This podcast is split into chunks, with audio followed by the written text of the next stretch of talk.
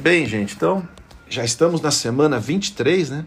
E nesse momento com Deus que eu faço semanalmente com todos vocês da Cargo Lift, e eu já sei que tem muita gente aí que, que segue no blog Acelere para Vencer, né? No, que eu publico, é, tem edificado a vida das pessoas. E hoje, Deus tocou meu coração aqui para falar com vocês do dia de Pentecostes. A maioria de vocês que estão nos ouvindo aqui são católicos, né? E o dia de Pentecostes, o que, que quer dizer Pentecostes? No hebraico, né? Quer dizer o 50, né? No número 5, ó, pente, né? Pentacampeão, tá vendo? Da onde vem o Pentecostes? E a outra parte da palavra vem do grego, que quer dizer assim um sopro de ar muito forte, né, que preenche um espaço, tá? Então do hebraico e do grego é que saiu essa palavra Pentecostes. E na Bíblia, Jesus então foi crucificado, né, na Páscoa e celebra-se o dia de Pentecostes exatamente 50 dias depois da Páscoa. Por isso que tem aí o número 5, né? E foi neste domingo, ontem, que foi celebrado o dia de Pentecostes. Bom, Jesus, quando caminhava com os seus discípulos, ele falou: Olha, eu vou subir aos céus, vou ser crucificado, vou ressuscitar ao terceiro dia e tal, né? E ele dizia assim: vocês fiquem em Jerusalém, até que lá do alto sejais revestidos do poder de Deus. Os apóstolos que caminharam com Jesus todos aqueles anos eh, não entendiam muito bem o que queria dizer isso daí. E os judeus celebravam e celebram até hoje esse dia 50 dias depois da Páscoa é quando eles celebram as bênçãos da colheita para agradecer a Deus. Então é um, um, dia assim de bênçãos, de agradecimento a Deus, de festa. Quando você celebra, e eu sempre incentivo vocês, líderes da Cargo Lift, a celebrarem as conquistas com a equipe, né? Quando a gente consegue, a gente consegue frequentemente. Eu também faço isso com vocês. A maior celebração que a gente tem é a Cargo Fest no final do ano, com as famílias, é uma maravilha. Também agora a gente celebra anualmente o Thanksgiving, né? Para celebrar as bênçãos, cada um contar o que conquistou, o que prosperou, vitória na vida pessoal, profissional, tudo isso. E Deus se alegra quando a gente celebra, né? E olha a inteligência de Deus, né? Ele foi o maior de marketing que eu já vi na minha, na minha vida. Ele instituiu, né? Ele resolveu fazer o dia de Pentecostes bem no dia que os judeus estavam celebrando as bênçãos da colheita, 50 dias depois da Páscoa. Então você pode imaginar, né, que a cidade de Jerusalém estava superlotada de gente de todos os cantos que vieram para celebrar isso. E Jesus já tinha ressuscitado faziam 50 dias. E os apóstolos estavam assim meio desorientados, perderam aqui na terra o seu líder principal, como é que eles iam fazer? Né? Jesus tinha ensinado eles se dividirem de dois em dois e saírem pelos quatro cantos do mundo pregando o evangelho.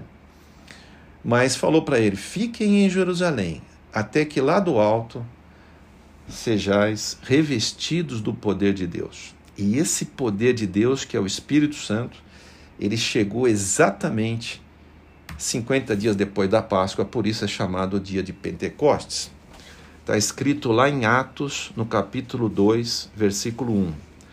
Quando chegou o dia de Pentecostes, todos os seguidores de Jesus estavam reunidos no mesmo lugar. Gente, aqui tem um, um ensinamento para mim e para você. Às vezes, você pode estar enfrentando um desafio muito grande na sua vida e lhe falta às vezes coragem, você está meio desorientado, você não sabe para que lado ir. Quando você está assim, a melhor coisa é você simplesmente ficar recluso orando a Deus com mais alguém. Peça alguém para caminhar com você. A gente fica mais forte quando alguém caminha junto com a gente. E foi isso que Jesus orientou aos seus discípulos. Fiquem em Jerusalém. Eles, eu tive o prazer de estar lá em Jerusalém e eu conheci o local. Era uma sala assim grande, de mais ou menos uns 150, 200 metros quadrados. E eles ficaram ali, comendo ali, orando, louvando a Deus ali, todos unidos, né? Naquele lugar. E foi ali que eles foram revestidos do poder de Deus, nesse dia de Pentecostes, né? E essa parte da Bíblia, ela ensina que às vezes a gente precisa de um momento de recarregar as baterias. Todos nós precisamos disso. Um momento mais recluso, um momento de oração, um momento de reflexão, para você organizar suas ideias, pedir que o poder do alto desça sobre a sua vida, para daí sim você seguir a, a marcha para a batalha para vencer. Eu sempre digo para vocês que em Deus nós somos mais do que vencedores, mas para você vencer, você precisa estar revestido do Espírito Santo. É isso que aconteceu no dia de Pentecostes. E continua o texto. Olha o que aconteceu naquela sala de mais ou menos 200 metros quadrados. Tinham ali 120 pessoas, os discípulos e diversas outras pessoas que seguiam Jesus, que né, que estavam sentindo muito a falta dele na terra. Olha o que, que aconteceu, vou ler para vocês aqui. Atos 2, capítulo de 2 a 4. Presta atenção. Imagine você dentro daquela sala, como se você fosse uma das 120 pessoas que tivesse ali há 50 dias, vivendo luto, lembrando de como Jesus sofreu, como foi açoitado, quanta injustiça aconteceu com ele por lobby político. É a mesma coisa que está acontecendo no Brasil agora: lobby político. Homens tentando ter o poder na mão. Era a mesma coisa na época de Jesus. Olha aqui, vou ler para vocês. De repente, veio do céu um barulho que parecia o de um vento soprando muito forte e esse barulho encheu toda aquela casa onde estavam sentados. Então, todos viram, viram com seus olhos, né, humanos assim. Então todos viram umas coisas parecidas com chamas que se espalharam como línguas de fogo. E cada pessoa foi tocada por uma dessas línguas. Todos ficaram cheios do Espírito Santo e começaram a falar em outras línguas, de acordo com o poder que o Espírito Santo dava a cada pessoa. Gente, fico imaginando como foi isso. Línguas de fogo, literalmente de fogo, desceram do céu, encheram aquele lugar. Aquilo era exatamente o Espírito Santo de Deus e foi tocando em cada um daqueles e eles começaram a falar outras línguas.